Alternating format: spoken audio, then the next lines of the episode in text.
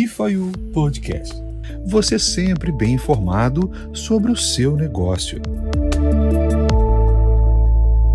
Quando a gente fala em staking, as pessoas já travam. Staking, o que, que, é isso? Aqui eu acho que vale sim uma fala sua, fundamentada, ah. claro, mas de uma maneira bem, bem é, simplista para a pessoa entender.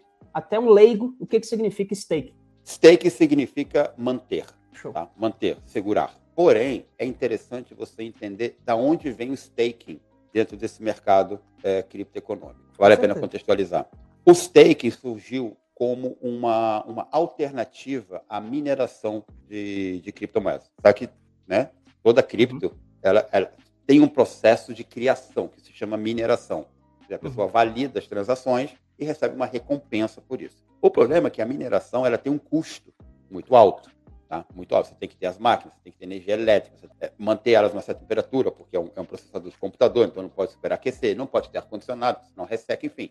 Tem N variáveis no processo. Esse processo de, de criação, de mineração, chama-se prova de trabalho, Proof of Work, POW.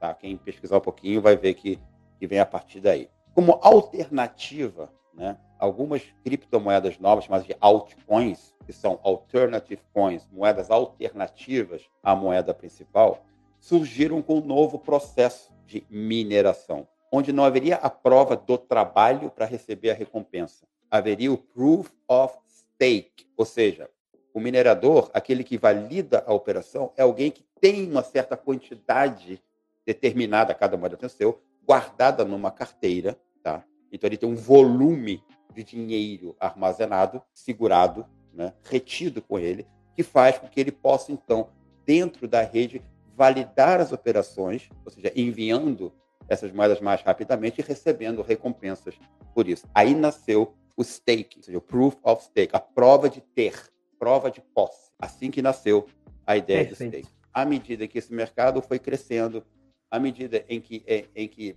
começaram a surgir os tokens, começaram a surgir famosas ICOs, ou seja, o início, o lançamento de novas moedas, coisa toda, começou-se a criar a cultura de holdar, que hold em inglês é guardar, stake, ou seja, as primeiras pessoas que entram para uma nova, um novo lançamento, digamos assim, dentro desse mercado, eles guardam por um pré-determinado tempo um número X de moedas. Isso uhum. faz com que o quê? Isso faz com que o mercado não tenha todas as moedas disponíveis, todos os tokens disponíveis no primeiro momento. Isso gera uma escassez. Exato. E tudo que gera uma escassez, lógico, à medida que as pessoas queiram aquilo, tende a fazer com que o preço tenha uma valorização cada uhum. vez maior. Isso é rentabilidade? Não, isso é valorização. Então o staking, ele começa a aparecer um novo contexto. Então quando você lança as primeiras pessoas compram uma certa quantidade de, dessas moedas, desses tokens, elas são guardadas por um pré, um tempo pré-determinado, para depois apenas serem,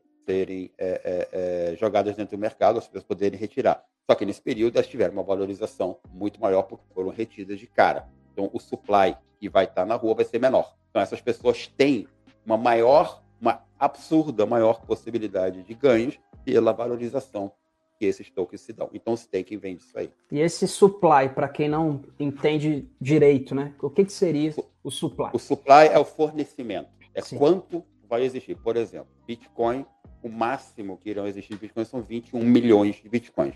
Uhum. Já temos 19 milhões e por aí já, já, já minerados, já existentes. Né? Então, tem mais 2 milhões e pouco aí, 3 milhões para serem é, ofertados, serem colocados no mercado. Então, você, quando você cria um, um, um token, uma moeda, você pré-define quantas irão existir e qual será a razão dessa criação. No nosso documento, nosso white paper, que a gente vai falar daqui a pouquinho, as pessoas vão encontrar todas essas informações. Bifayu Podcast.